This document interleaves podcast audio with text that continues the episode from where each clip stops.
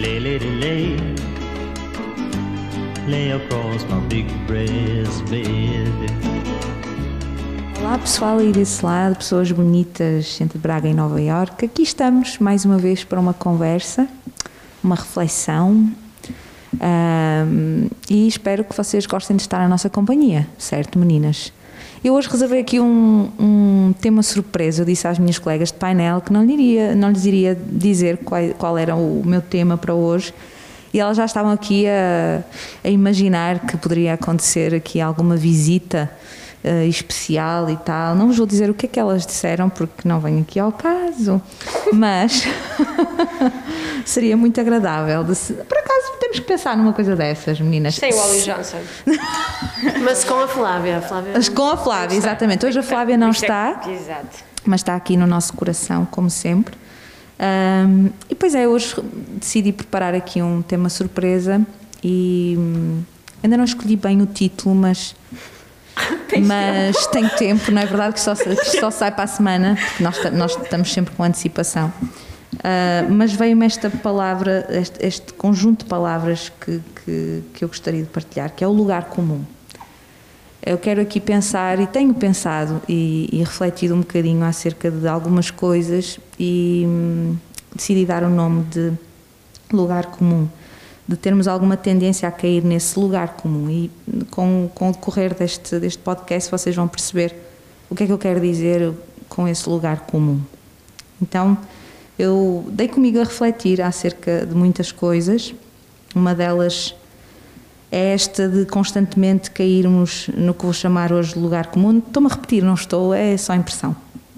Aquele lugar que, que muitas das vezes afirmamos de boca cheia não lhe caber, eh, mas que a todo momento, como num piscar de olhos, lá estamos, lá caímos, lá roçamos e nos acomodamos.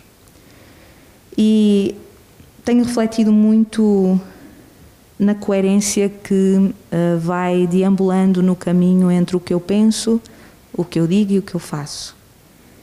Ahm, e tenho visto que nesta estrada vamos nos espetando, literalmente, contra esse lugar comum. Vocês vão-me ouvir a passar páginas aí desse lado, porque eh, eu hoje É escrevi a tudo. passar. É vida a passar. É vida a passar. Hum, então eu vou tentar passar-vos aqui a ideia de uma forma muito simples, em conversa com aqui com as minhas colegas, hum, e trago aqui o título de uma música que eu cantei com o Danny Black, que é dos Só para Contrariar, mas que eu e o Dani fizemos uma versão muito bonita porque eu gosto dessa, dessa canção. E ela tem o título de Essa Tal de Liberdade, e eu tenho pensado muito acerca deste tema também, ah, da liberdade e esse tal de respeito, não é? Que todos nós falamos muito com a, com a boca cheia.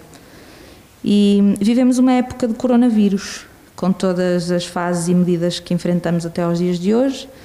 E há uma coisa que tenho escutado muito que é: sou livre, eu não tenho de usar máscara, não tenho que ligar para, para a SNS a dar satisfações do meu estado de saúde se ele até se assemelhar ao do coronavírus. Mas respeito muito todos que estão à minha volta e respeito a liberdade do outro. Então, hum, trago-vos aqui esta reflexão. Hoje vai ser um conjunto de reflexões, ok? Que é até que ponto é que isto é coerente? Até que ponto, neste caso, também vai essa tal de liberdade? Ah, e essa noção de liberdade e de respeito pelo outro. Quando se afirmam estes, este tipo de coisas. E eu estou a trazer para aqui este, este tipo de afirmações porque eu ouvi-as de, de- de- pessoas, amigas e chegadas que clamam não é? Ah, e, e gritam por essa questão da liberdade e do respeito pelo outro.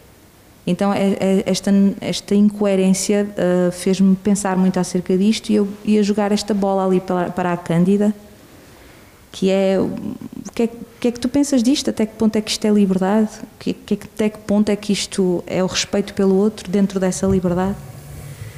Olha, o Pedro Figueiredo no outro dia quando cá esteve disse uma coisa, uma coisa muito dura, mas muito verdadeira. A liberdade não existe.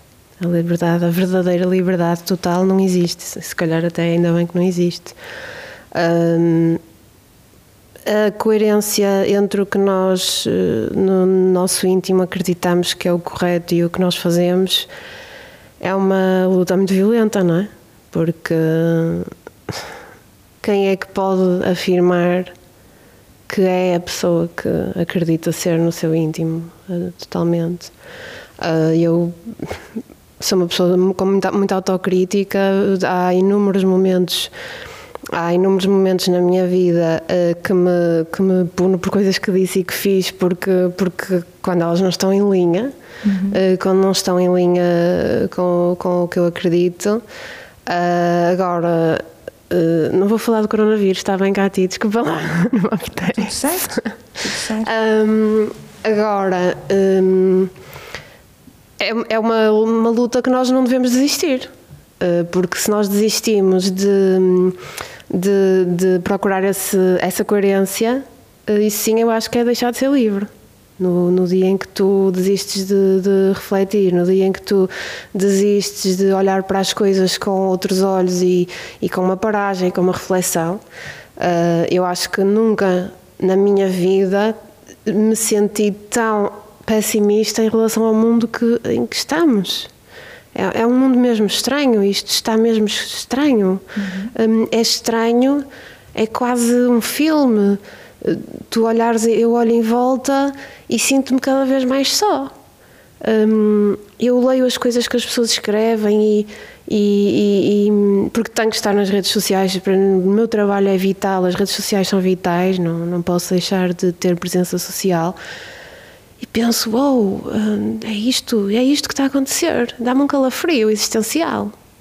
Uh, nunca tinha nunca tinha sentido isto deste negrume é mesmo é mesmo estranho e uh, nós rapidamente se paramos e dizíamos isto estava falei, falei sobre isto com o Pedro Figueiredo quando depois fomos à brasileira depois do podcast e, uh, e estava-lhe a dizer Nunca senti, sempre gostei muito de ir ao teatro, sempre gostei muito de ir ao cinema e de música, desde, desde pequenas exposições, e, e um, mas nunca tinha tido tanta vontade e tantas saudades de, de, de, de, de frequentar e assim, porque realmente tu, neste momento da história em particular, se tu paras de ter cultura, beleza e verdade à tua volta, tu rapidamente esqueces que és livre tu rapidamente, uh, como as coisas estão, um, te despersonalizas, te desumanizas, uhum.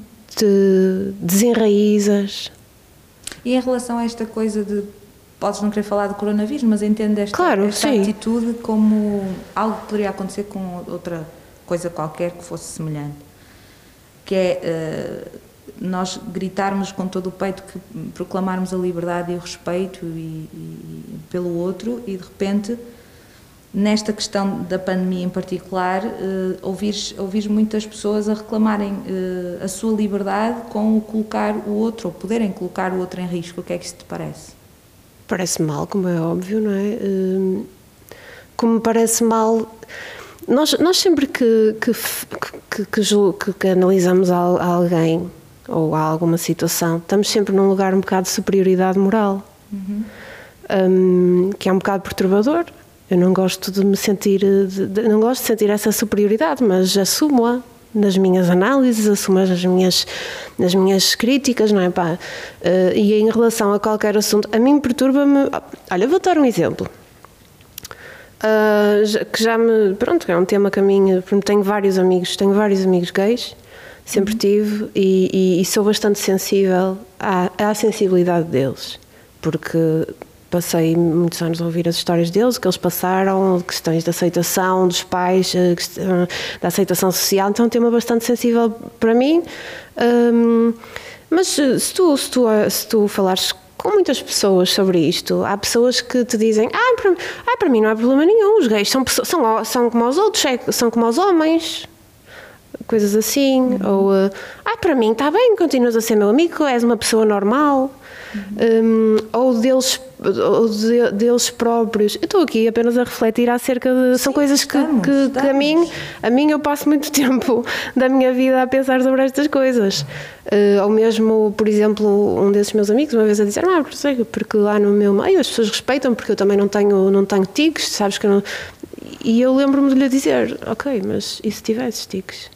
Tinha na mesma que as pessoas têm que te respeitar, não tens que, que, que ser algo para merecer o respeito dos outros. O respeito, acho que entre as pessoas deveria ser uh, uma, deveria ser taxativa. Não... Olha, eu acho que podíamos pegar naquilo que tu disseste no início, que o Pedro falou, que realmente a liberdade total não existe, não é? Vivendo nós em sociedade e com e junto de outras pessoas que também vão tendo as suas liberdades, não é? E quando realmente nós pomos, quando a nossa liberdade começa a atingir a liberdade do outro, realmente é uma coisa que, hum, pronto, que me faz questionar realmente esta este grito pela liberdade que, que, até que eu própria uh, tanto tanto falo e tanto tento defender e esta e realmente esta questão da pandemia uh, eu acho que me veio ainda mostrar este sentido de coletividade uh, de vivermos junto com o outro e de podermos de alguma maneira ter uma pegada significativa na vida do outro não é e foi foi nesse sentido que eu quis trazer mas Esta... olha, também te vou dizer uma coisa. Sim, eu, sim. Na, quando, quando o Covid rebentou, eu estava completamente. não achava nada que isto fosse acontecer. Fui Sim. daquelas pessoas no início que desdramatizou completamente. Sim.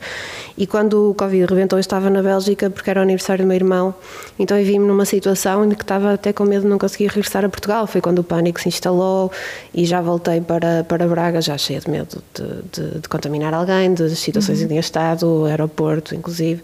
Então aconteceu que tive 15 dias de quarentena sozinha. E hum, vou a minha vida inteira lembrar-me do, dos 15 dias que eu passei sozinha, sem ninguém. Eu adorei. Uh, fiquei. Foi, foi um espaço de liberdade que eu ganhei dentro de mim que eu acho que nunca tinha tido. Foi o ter que me confrontar com uma série de coisas, uh, inclusivamente a nível da minha carreira. Será que eu quero mesmo? Porque as coisas desabaram completamente, não é? Fiquei uhum. praticamente sem trabalho. E o ter que responder a estas perguntas, mas é mesmo isto que tu queres? Mas é mesmo isto que tu queres fazer? Uh, e no fim, uh, a resposta no fim daqueles 15 dias é: está tudo bem. Mesmo que tu percas tudo, mesmo que desapareça tudo, tu és tu. Olha, o céu está ali, as árvores estão ali, estás aqui embaixo e olha, está tudo bem. Um, e, e esse, isso para mim foi, uma, foi, foi, liber, foi libertador. O, o, obter a resposta de que eu conseguia estar 15 dias comigo, feliz comigo, com todas as coisas que eu não gosto. Uh, mas com muitas coisas, muitas mais de que gosto e que me sentir que consegui arranjar ocupações fantásticas durante 15 dias e ser uma ótima companhia para mim própria, que consigo estar entretida, que não fico entediada comigo, que não tenho dificuldade, inclusivamente, com os meus pensamentos mais assustadores, com a minha sombra, que, que consigo perfeitamente conviver com essa sombra um, mesmo quando não estou bem. Não sei se me estou a fazer uh, sim, sim, entender. Estás, estás, estás, e isso, a minha liberdade para mim tem muito a ver com isso. Mais até do que os outros, ou antes de pensar nos outros. Se tu não tens esse lugar dentro de ti, depois também não tens, acho eu, uhum. o respeito real pelos outros. Boa. Ok. Olha, uma das, das coisas que, que também me tem. Eh, me tem feito refletir e observar assim dentro de mim é eu acho que nós estamos eu acho que nós somos muito alucinados mas eu falo por mim eu alucino imenso. Alucino muito assim é verdade a sério eu alucino muito é, eu vou-vos dizer, aqui, é? um, então eu, eu, começo até mesmo eu escrevi aqui seremos nós todos uns perfeitos alucinados porque eu tenho alguma tendência a alucinar sobre os outros não só sobre mim, mas sobre os outros, principalmente. Quando parte do princípio de que alguém sente algo, por exemplo, eh, eu sinto que estou apenas e só a projetar algo meu para essa pessoa. É o que eu tenho observado em mim. Por exemplo, eh, quando eu digo a alguém, puxa, tu deves sentir-te péssimo, ou tu deves sentir-te ótimo. Eu, quando observo estas minhas, estas minhas eh, observações, eu sinto que eu estou somente a projetar naquela pessoa uh, um conceito meu uh, sobre um estado emocional, que pode não ser o estado emocional que aquela pessoa está efetivamente a ter. Então eu comecei a dizer isto para mim, assim, estou a alucinar, eu alucino, alguém está a falar comigo e eu tenho uma grande dificuldade em ser somente descritiva. Tu estás a contar-me essa história e eu começo a alucinar e dizer, coitada, ela devia ter estado muito tempo ali, coitada presa durante 15 dias. credo, deves ter sentido mesmo péssimo, não é? Em vez de eu dizer assim, a Cândida esteve 15 dias em quarentena, sozinha, e falou-me disso de uma forma muito descontraída. Isto seria descrever aquilo que tu disseste. E o descontraída já poderá ser uma alucinação. Entendes onde é que eu quero chegar? E, e é engraçado que, que, também tenho observado muito aquela coisa de nós fazermos muitas generalizações. Eu não gosto de arroz doce. E eu digo, ninguém gosta de arroz doce, não é? Ninguém gosta de arroz doce. Ou, sei lá, eu adoro andar a cavalo. Toda a gente adora andar a cavalo, não é? Eu, eu, eu tenho-me apercebido do quão realmente há sempre essa, essa projeção de algo meu quando eu passo para o outro também, quando eu estou a ouvir o outro ou quando eu me quero referir em relação a algo em relação ao outro. Uh, e também me tenho apercebido quando damos conselhos, uh, também não deixamos de estar a falar sobre nós mesmos. Dar um conselho é continuar a falar sobre nós, sobre nós mesmos. E vocês já vão perceber onde é que eu quero, quero chegar com este assunto todo. Por exemplo, um conselho do género: olha, devias deixar o teu marido Uh, e como eu estava a falar no, no podcast da semana passada com a Bárbara, realmente nós, quando vemos o mapa mundo, é muito, é muito diferente do que ver o mundo, não é? E quando nós estamos a falar com alguém e essa pessoa nos está a falar de alguma dificuldade, neste caso, por exemplo, do casamento, uh, alguém, alguém vir, por acaso não se passou comigo, mas eu assisti a esta conversa, não é? Uh, alguém que diz a outro alguém que está a passar por alguma dificuldade, devias deixar o teu marido, eu percebi uh, profundamente que, uh, porque sei, que aquela pessoa estava simplesmente a projetar alguma coisa ou alguma, alguma retração que ela própria estava a ter no, no, no relacionamento dela que tinha tido. Então uh, eu começo a, perce a perceber-me e comecei a pensar assim: puxa, nós realmente passamos a vida a alucinar e a projetar aquilo que nós somos nos outros e aquilo que nós estamos a passar nos outros. Então Oh, Helena, tu já deste por ti um, a pensar em como talvez tu só te consigas ver a ti mesma, ouvir a ti mesma, criticar a ti mesma ou louvar-te a ti mesma? Uh, regra geral, um, de uma forma geral, um, e tenho reparado também nisso, um,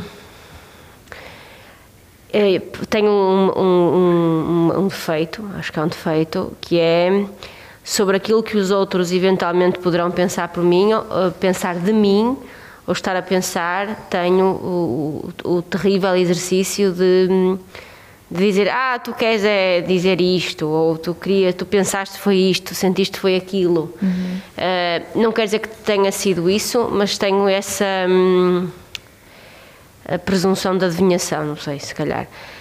Um, mas um, uma das coisas que eu aprendi um, foi a não julgar ninguém e a não achar que existem uh, duas respostas iguais um, que sirvam.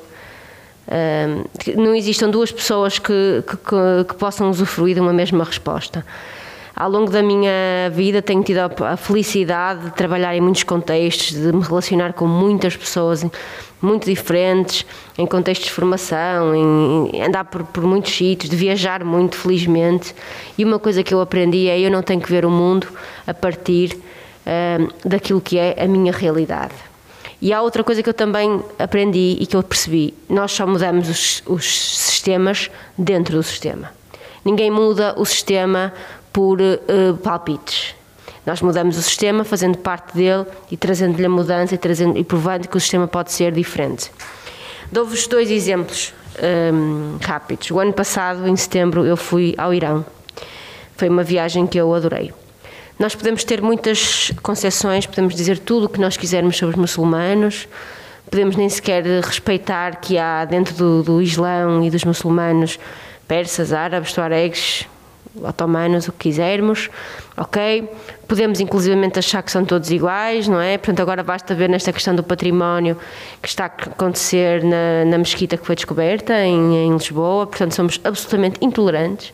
Vinha hoje uma notícia, hum, no dia que estamos a gravar isto, um, uma notícia no Expresso, acho que era no Expresso, que 23% dos portugueses acham que uh, há pessoas, era, era isto, não era? Há pessoas que são, portanto, mais dotadas. Raças mais- Há raças mais. Exatamente, há raças que são mais dotadas do que outras, intelectualmente, e 17 entendem mesmo que nós não beneficiamos com os cruzamentos raciais. Acho que era esta a razão. E, portanto, e a mim apeteceu-me dizer e disse, eh, e pronto, e essas todas juntas não, nunca leram um livro de história, nem nunca ouviram falar de nada do que se passou na história do mundo. E, Olha, vou só fazer uma sugestão a essas pessoas: façam um teste de ancestralidade. Era bastante educativo. Não, eu pensei que ias dizer uma coisa muito mais básica que é batam com a vossa cabeça na parede para ver se dói. Ma- Eh, Mas em antes, façam um teste de Pá, ancestralidade. não sei, porque acho que isto é uma coisa e choca-me, porque acho que 23% e 17% é muita gente. É muita gente. É muita gente que poderá potencialmente eleger um governo fascista e isso preocupa-me. Isso é realmente a questão que me preocupa hoje. Ah, e no outro dia eu estava numa, já vou à minha história do Irão, estava numa, num, num contexto laboral e eu disse uma coisa que foi, a propósito da cultura, que eu entendia e entendo que a cultura, que um povo, um povo culto, informado e que tem uma relação profunda com o conhecimento nunca elegerá um povo fascista.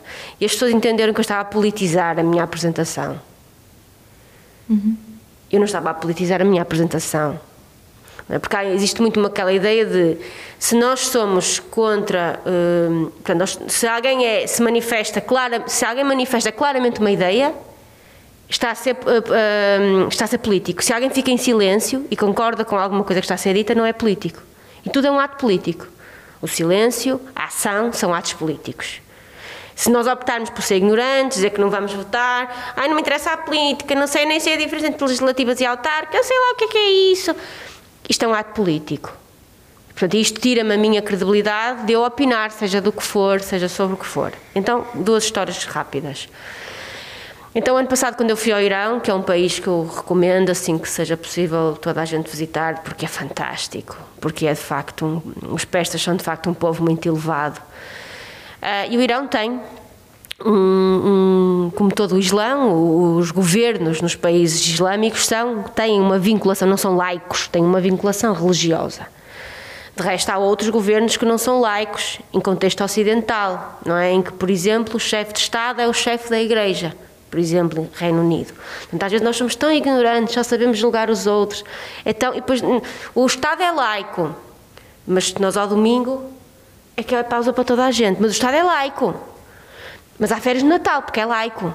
Portanto, e na altura é tão incongruente, tu falavas de coerência, isto é tudo tão incoerente.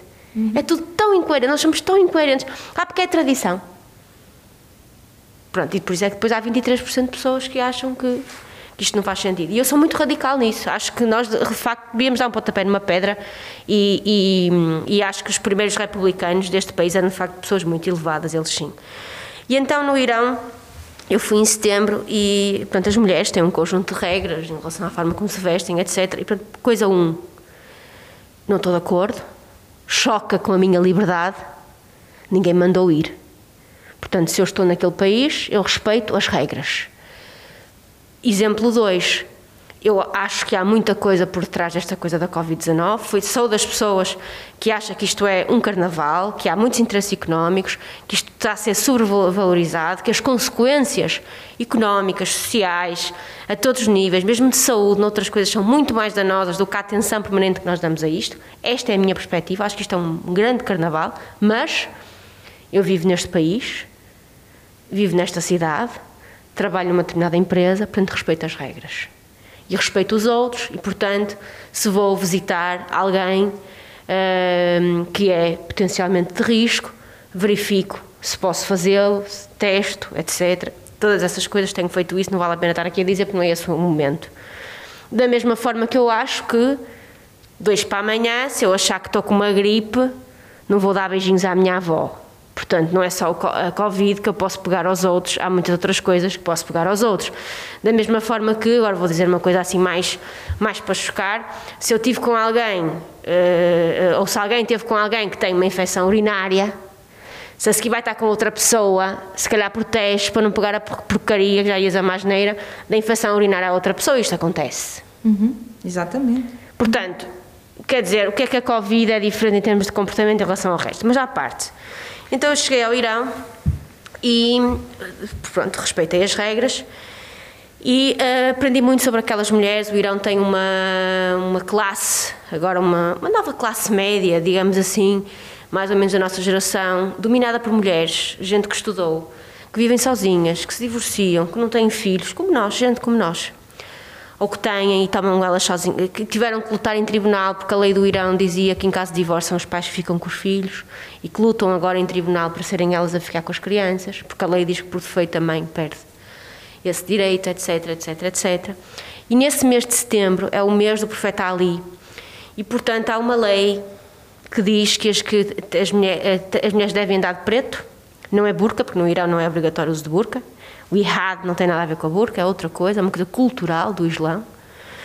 Um, e então, se forem funcionárias públicas, é mesmo obrigatório andarem de preto. Pronto. Se trabalharem para o Estado ou em alguma coisa do Estado. E havia, e segundo o código lá daquelas coisas que, que eles acreditam sobre uma série de coisas, o branco para eles é transparente, não pode andar de branco. É, se fores mulher, porque é transparente. E então há um protesto, havia um protesto ano passado que um, todas as quartas-feiras do mês de setembro as mulheres, mais ou menos da nossa geração, mais velhas, mais novas, usavam roupa branca todo o dia. Comprida, larga, tudo, mas branco. E várias tinham problemas com a polícia de costumes. E eu, e, e eu percebi muitas coisas, conheci profundamente a história do país, uh, não julgo nada, mas percebi uma coisa: o que é que tem que acontecer aqui? São estas pessoas que o vão fazer, não sou eu. As revoluções são de dentro dos sistemas. E, portanto, isso é uma coisa que eu acredito. Ou seja, eu posso exercer a minha liberdade, e para mim a liberdade tem a, tem a ver com a possibilidade que eu tenho e o privilégio que eu tenho de, de ter alguma visibilidade pública que me permite lutar pelas minhas causas e dar a minha opinião. E quando não tenho essa visibilidade, crio-a, potencio-a. Portanto, porque quero fazer isto, mas tenho que saber adequar-me ao lugar onde estou e respeitar os outros, de facto. Ainda que isso não deva servir para me colocar uma mordaça na boca. É, tem que haver, acho que tem que haver uh, esse equilíbrio. E agora a segunda história foi uma coisa que me chocou muito. E por isso é que nós estamos preparadinhos para termos um governo fascista, porque todos nós temos um fascista e um PID dentro de nós. Todos nós. E aquilo que acontecia e que continua a acontecer é que as pessoas não, não pensam, não foram votar, se calhar não, não ajudam o seu vizinho, a vida dos outros não tem nada a ver com a delas, mas está tudo nas redes sociais, então lá a censurar, porque aquele não usa máscara, e porque aquele, olha aqueles 10, aquele, olha seis pessoas juntas, e está tudo a apontar o dedo ao outro. Uhum. E o Estado, que é aquilo que eu sinto, está a alimentar isto, porque está a dizer aos cidadãos, vocês precisam que nós que, que, alguém vos diga o que fazer, porque vocês não sabem. E esta coisa de os, os, os chefes de Estado darem ralhetes é uma coisa que me perturba. Não quer dizer que eles não tenham outra solução, até acho que têm. Mas não é isso. Uh, mas dá, é aquela coisa de as pessoas pediram isto, porque estão mesmo a pedi-las. Um ralhetezinho, porque, o, porque não há confiança entre o Estado e os cidadãos. O Estado não confia nos cidadãos, os cidadãos não confiam no Estado. Não há. Mas a maior parte das pessoas abstém-se, não vai votar mas depois condena, mas depois julga. Isto é uma coisa que me perturba. Isto cria espaço para uma coisa que é contrária à liberdade, que é o medo. Nós estamos todos cheios de medo, sabe-se lá do quê? Vamos morrer todos, é verdade. Vamos, ninguém fica cá para semente. Nós vamos morrer todos. Eu tenho um tio que é enfermeiro, ele contava com imensa graça, que às vezes pessoas, ele é enfermeiro na urgência, de um hospital público, que as pessoas entravam no hospital, ai, senhor enfermeiro, que eu vou morrer, ai, ai, ai, ai. E ele dizia, vai, minha senhora, pois vai. Não é hoje, mas vai morrer. E a pessoa ficava desarmada. Como quem diz, ai, pois é, ele disse mesmo a verdade, eu vou mesmo morrer. Aquela coisa de matar o foco da chantagem, não é? De não dizer, pronto, e aquilo dói. Vai, vai, vamos todos morrer. E, portanto, o medo é inimigo da liberdade. E aquilo que nós não podemos ter é medo. E aquilo que nós temos é medo. E por isso é que estamos, gostamos tanto de levar ralhetes dos nossos chefes de Estado, ralhetes e recomendações. Não é recomendações, é ralhetes. E vamos permitir que sejam aprovadas todas as leis e mais algumas que sejam atentados à nossa liberdade, porque o Estado não confia em nós e nós não confiamos no Estado. E nós não confiamos, sobretudo, uns nos outros. Nós não confiamos uns nos outros. Não, não confiamos, nós não confiamos em ninguém. E mas sabes o que é que me preocupa também nesta, nesta história toda? uh, já que estás a voltar ao assunto do Covid. Eu não estou a falar que no é- geral. Sim, mas, mas estás a, a falar Isto é no geral. questão do medo que estamos agora a viver por causa desta pandemia, não é? Que é o que mais até me preocupa é, é- são os hospitais e são, são, são os serviços nacionais de saúde. Porque, eh, da forma como eu vejo tudo, eh, e, e eu tenho um médico que eu sigo muito de perto, que é o, que é o, que é o Corona, e é, é o Gustavo Corona, e, e Carona, eh, perdão, e é, é incrível, agora o coronavírus já ia para, para, para, para o Corona também, e é incrível, eu, eu leio muito o que ele diz e- e- porque sigo e sei que ele é muito verdadeiro naquilo que fala, e eu vejo-o bastante preocupado com a falta de pessoal que existe para eh, eh, o congestionamento que pode ocorrer. Pronto. E é aqui, é aqui, é aqui Pronto, eu... mas é aí, é aí que eu espero que o Estado, em vez de me dar ralhetes, que não demore meses a contratar pessoas, a reforçar o sistema e, se for preciso, a pedir, a exigir, usa- usar um estado de emergência, por exemplo, para exigir que os privados entrem no jogo. É isso que eu espero. Eu não espero que o Estado me dê ralhetes, eu espero que o Estado prepare a coisa para o caos. Eu não vou para a guerra, e não vou para a guerra, ok? Eu não estou à espera que o meu general diga, pá, vocês vejam lá, vocês combatam, porque vocês não combaterem, ai, ai, ai, ai, ai. Eu quero é que o gajo me treine e me dê armas. Certo? Certo. Pronto, isso é que, tem que, isso é que é a diferença. Portanto, aquilo que nós esperamos do Estado, nós toda a gente compreendeu o confinamento, que era para preparar o sistema. Mas toda a gente, ainda ninguém percebeu. Eu sei, que, eu sei que é uma coisa que acontece. As mulheres estão muito. eh, Eu no outro dia questionava-me, vi os canais todos, dei uma de fúria. Não há uma comentadora na televisão. As mulheres não são chamadas para falar de economia, para falar de questões fraturantes, para falar de política internacional, então muito menos. A desgraçada Ana Gomes era a única que andava aí a falar. Há os que gostam, acho que a gozam, falam de tudo da senhora. Não é, eh, atenção que nem sequer é a minha candidata, nem é por aí.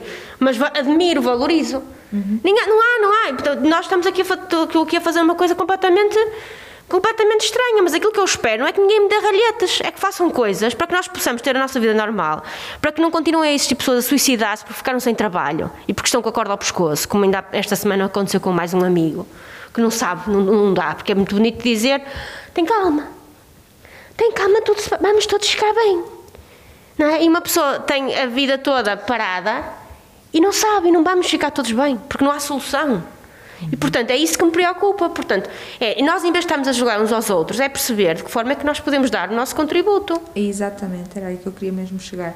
Ótimo, acabaste por resumir um monte de coisas que, que eu achei que era importante. Mas o contributo não passa nem por acusarmos ninguém, nem passa da parte do Estado por nos dar ralhetes. Sim, Porque ralhetes nem aos meus pais, Santinho. sim. Ah, agora, uh, uh, voltando aqui à, à questão que eu te coloquei, que foi. ahm, Estavas a dizer que o- temos que, uh, que temos que mudar o sistema por dentro. não é? Claro. Pronto. E era nesse sentido que eu te estava a perguntar a ti próprio, partindo de- deste assunto que eu estou aqui a tentar trazer, que é as projeções que nós, de alguma maneira, colocamos eh, no outro, projeções que são nossas, dos- das nossas características pessoais. Às vezes não dás por ti, ou já deste por ti, a perceber que a, a única pessoa que tu ouves, de alguma maneira, é a ti mesma, a pessoa que tu, que tu vês é a ti mesma, a pessoa que tu louvas é a ti mesma. Entendes? Nunca, te- nunca deste por ela a perceber isso? Sim, acho que já aconteceu mais do que, acontece agora. Ah, nós olhamos sempre para as coisas. Uma vez uma, uma pessoa numa entrevista perguntou à Agostina Bessa Luís ah, sobre uma personagem de um livro que eu já não sei precisar a história ah, e ela, ah, quem é que... em- Quem é era aquela personagem que fazia uma cozinheira? Ah, acho que foi no Doidos e Amantes, mas já não tenho acesso a esse livro. E a Agostina diz na entrevista: Oh menina, isso é a cozinheira lá que eu tinha lá na minha. quando era miúda. Portanto, nós partimos sempre de um referencial que é o nosso. Nós, quando analisamos uma obra de arte, os layers que nós colocamos e a nossa capacidade de entender aquela obra de arte são os nossos. São, é o nosso ponto de vista. Há bocado dizia, falavas do.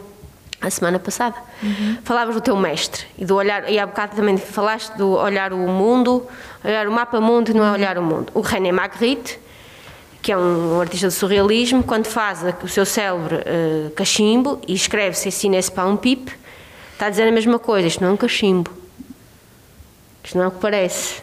Portanto, não é? O Nietzsche também fala disso, a diferença entre a interpretação, entre o significado e a interpretação. Portanto, é- isto é uma, é uma é eh, discussão filosófica muito aprofundada.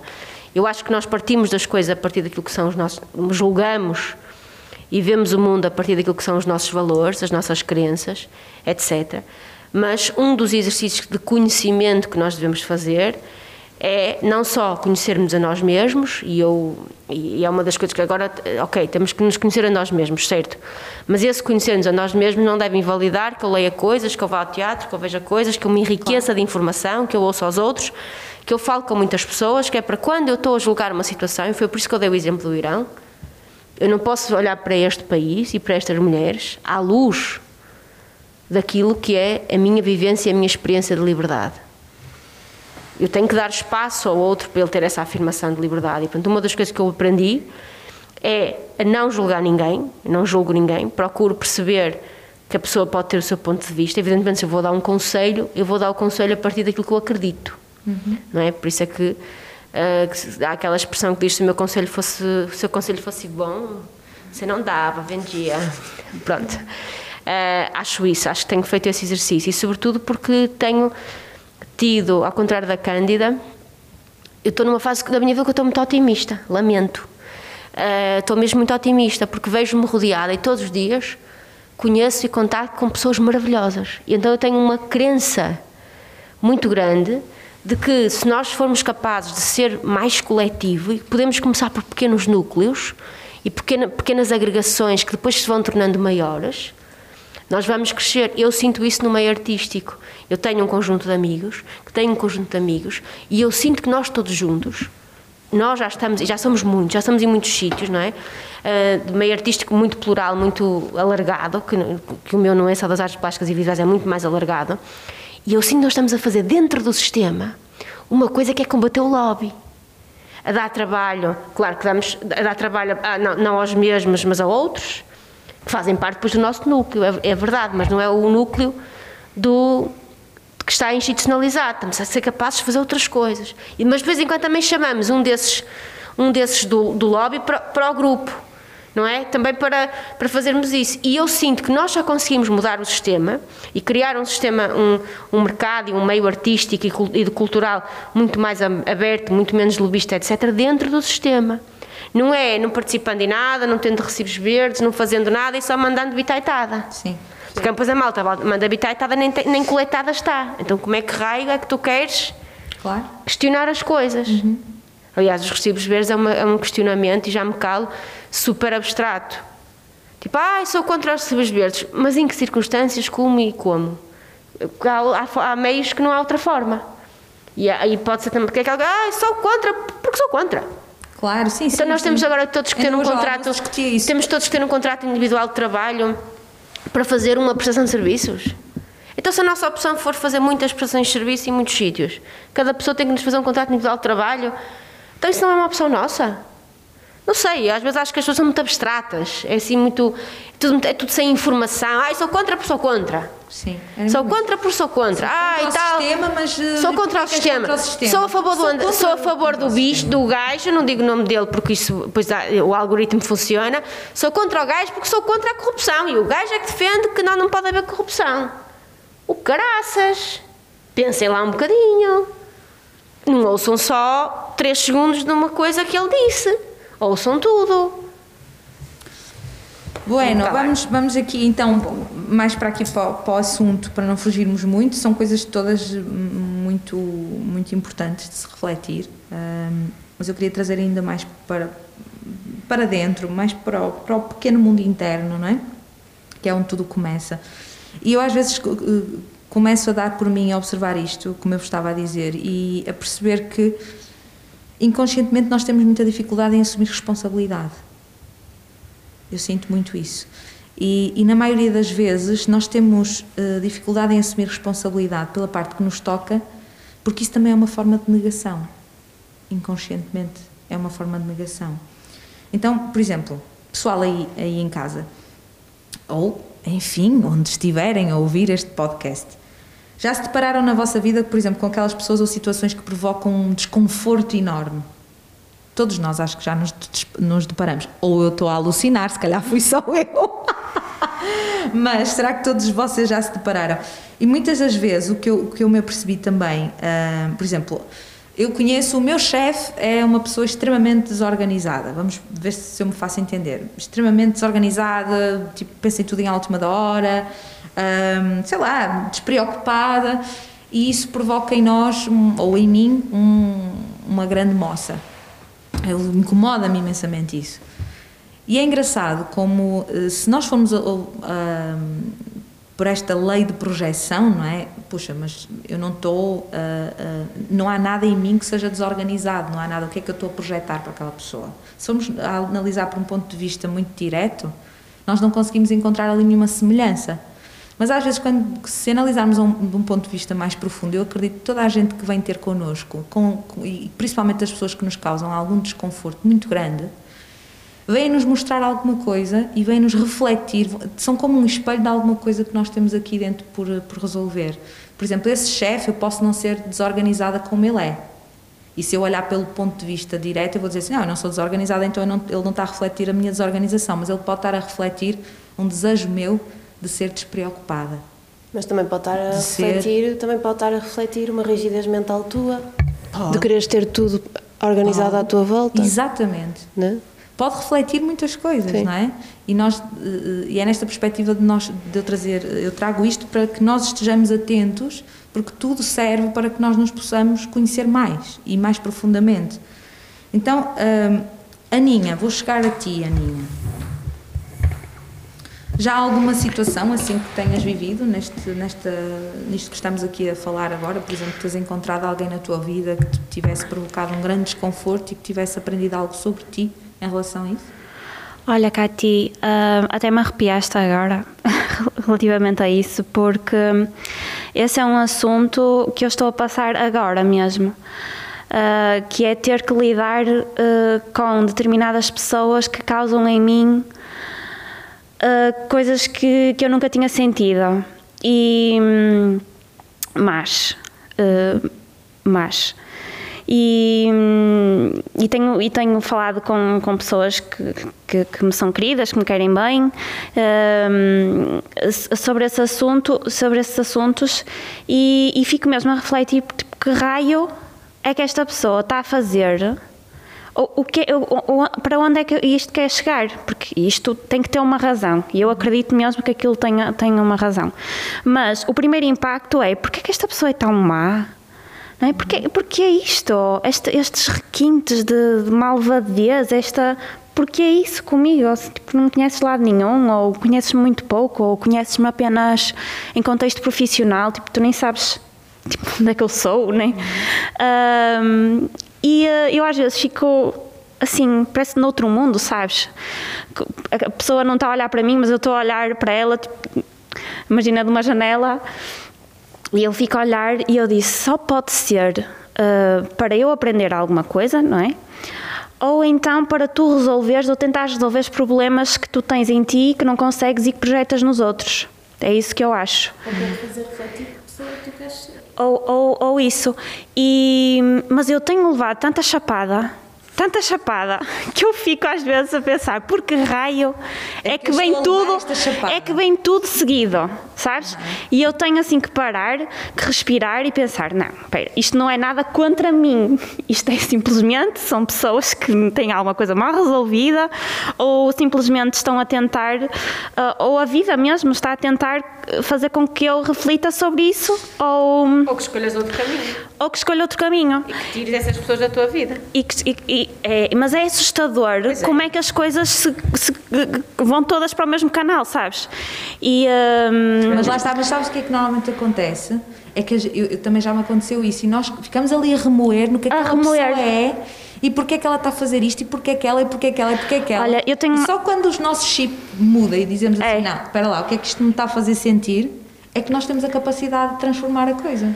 Eu tenho... Se só estivermos ali no, no é, é. Ela, no, não. na, na situação mas eu já, já fui assim, já fui assim e estava a entrar num buraco mesmo. Exatamente. E é do género, e eu, mas eu pensava, não, isto não pode estar a acontecer comigo, não. Uh, eu tenho uma amiga, uh, a Mónica, que, que ela é todas das energias e, e ela lê logo tudo, conheceu-me logo, no primeiro dia que me conheceu, lê-me logo tudo, não sei o quê. E ela disse que eu sou esponja. Uhum. ou seja, agarro muito nos sítios onde estou e levo isso comigo para casa e durmo sobre isso e, e isso, e isso atinge-me muito. Uh, então ela diz-me sempre: não te esqueças, põe a capa do batom. Que ela diz para eu, eu sou o batom e para pôr a capa, não me esqueça de pôr a capa do batom para, para entrar. Uh, onde Mudar quer que seja. Exatamente. E uh, eu penso muitas vezes nela. Pronto, deixa-me pôr a capa do batom porque não posso. hum, Não posso entrar neste, neste turbilhão. E agora que, que vocês estavam a falar, outro dia também aconteceu-me uma coisa muito engraçada. Uh, engraçada, mais ou menos. Eu estava no Hospital de Braga, a trabalho, e estava lá o secretário de Estado, aquele que costuma. O Salles, O Salles, exatamente, que costuma eh, estar todos os dias na televisão a dizer os números eh, dos infectados. E eh, eu lembro-me que estava lá Que lhe arranjaram. Chamou É. aquele emprego. e eu estava no Hospital de Braga, não é? Num sítio em que toda a gente quer estar, isolada, não é? Temos uma catrafada de, de cadeiras a separar-nos. E eu estava a olhar para o senhor e lembro-me que nesse dia foi o, agora na segunda vaga, foi o primeiro dia em que nós atingimos os mil infectados. E ele disse aquilo em primeira mão na, eh, em Braga, não é costume, não estamos em Lisboa, então ele disse uma coisa em primeira mão em Braga. Eu lembro-me que os meus colegas eh, jornalistas entraram num rebuliço só, não é? porque nós estávamos no hospital, num, num auditório quase sem rede e aquilo tinha que sair. Eu lembro-me que fiquei assim um bocado de tempo uh, sem reação, fiquei assim a olhar para ele, uh, os meus colegas todos em rebuliço, e eu lembro-me que comecei assim a tremer por dentro, sabes? Uh, e eles, eu a sentir aquela agitação toda, eu a sentir que tinha, que tinha que fazer o meu trabalho, não é? que tinha que avisar os meus colegas que aquilo que estava a acontecer, não é? mas fiquei assim em choque.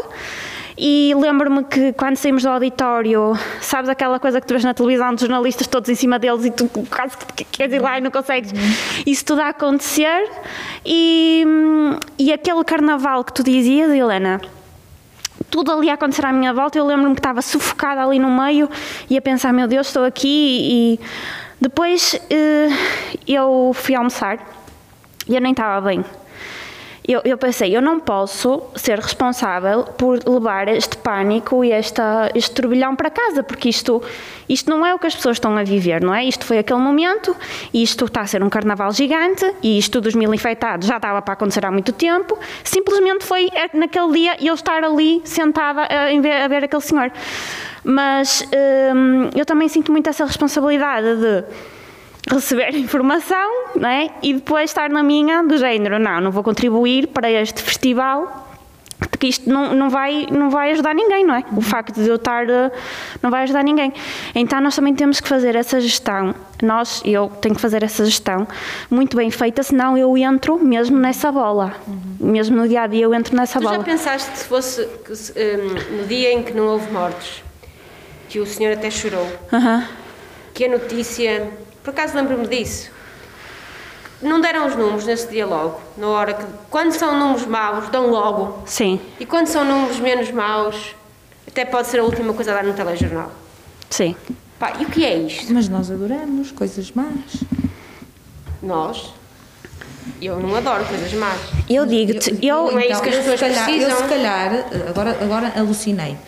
Eu se calhar, Alucinei. até uma dada altura da minha vida, eh, identificava muito mais com notícias menos boas do que com notícias Ai, eu boas. nunca me identifiquei com notícias negativas, com nada negativo. Mas é inconsciente. É Nunca me inconsciente. identifiquei com nada negativo. N- é este Tu, como é que tu demoras? Diz-me quanto tempo é que tu demoras a falar bem de uma pessoa e quanto tempo é que tu demoras a falar mal de uma Ah, pessoa? escolheste a pessoa errada. Mas entendes? Sim, mas se calhar, mas calhar quem me Ah, está a ouvir sim, daquele lado, eu que eu não estou aqui a falar só para vocês. Nós estamos aqui a falar para Claro, muitas pessoas que claro, nos estão claro. a ouvir. E, e e basta às vezes pensarmos nesses pormenores mais triviais. Se calhar que Não é? quisermos falar de coisas negativas, podemos falar do número de pessoas que está sem consultas, que está sem tratamentos, das pessoas que estão a morrer de ataques cardíacos repentinos, isso aí assusta-me.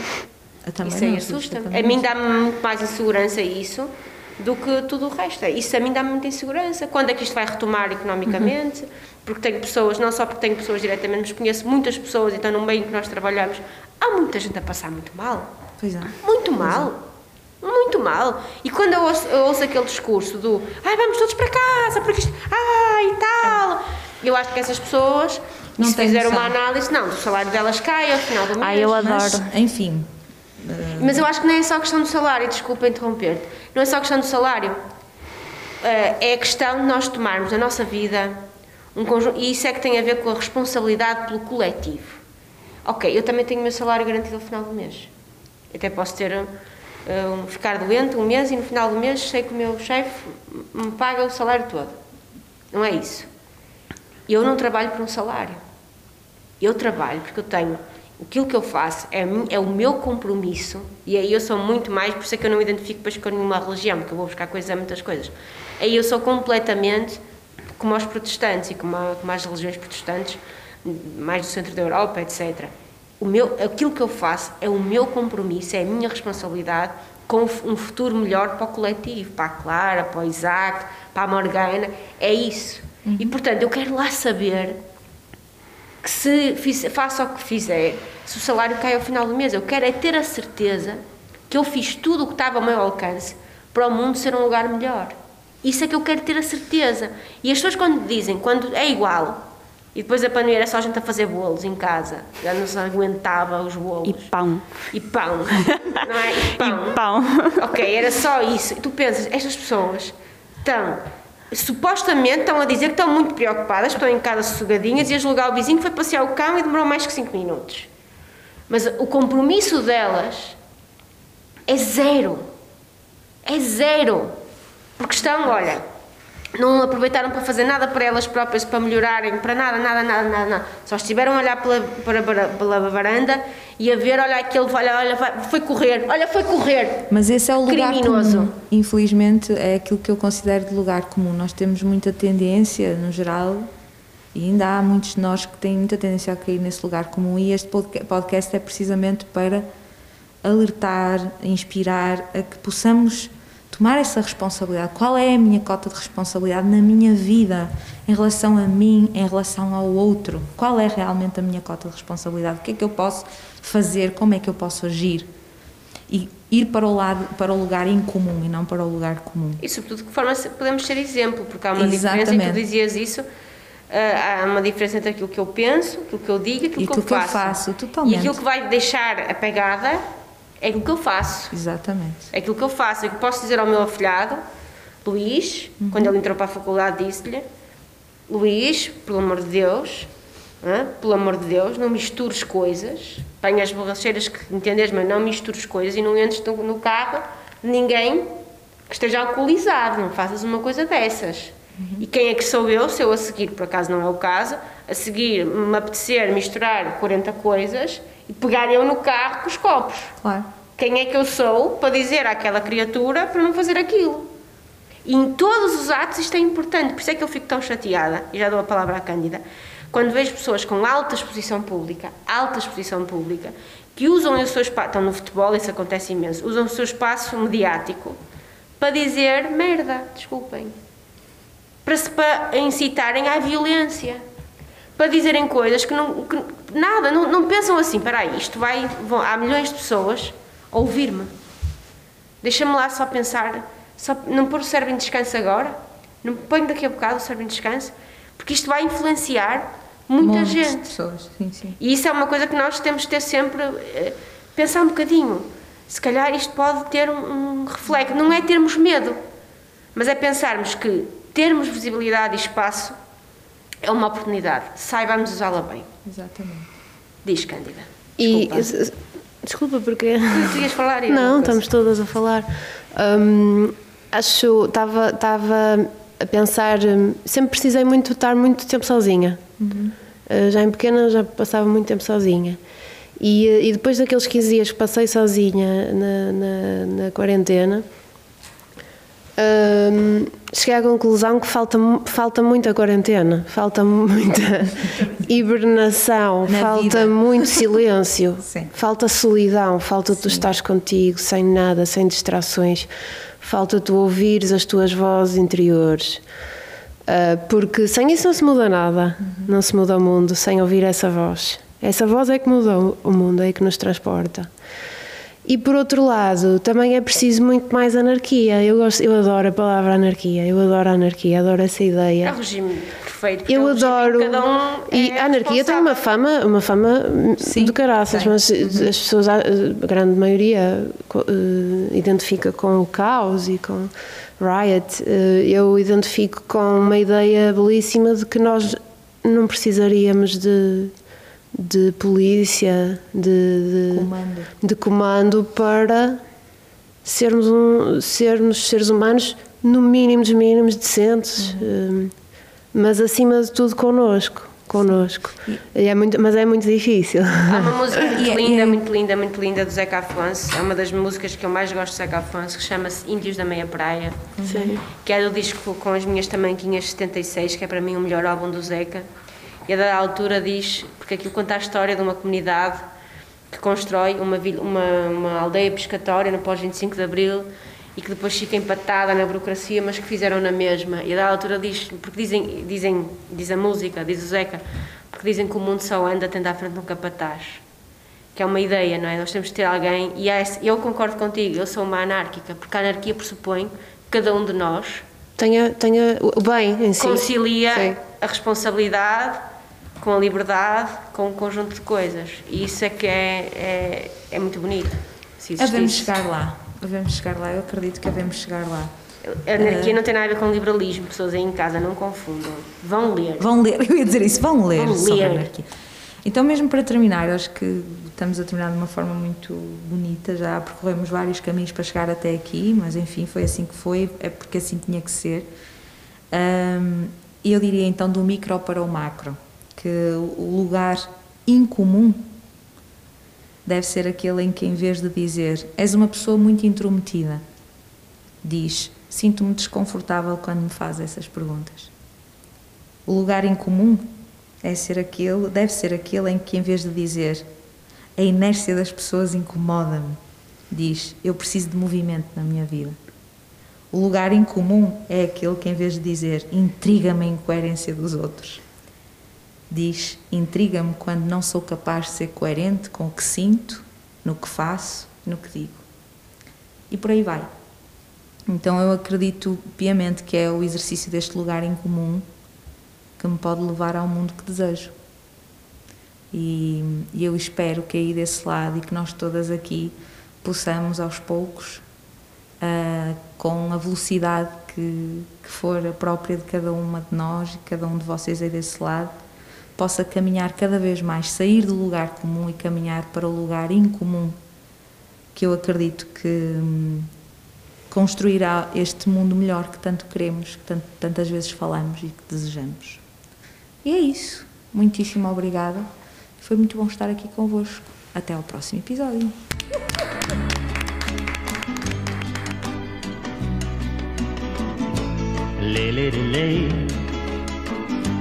Lay across my big breast bed.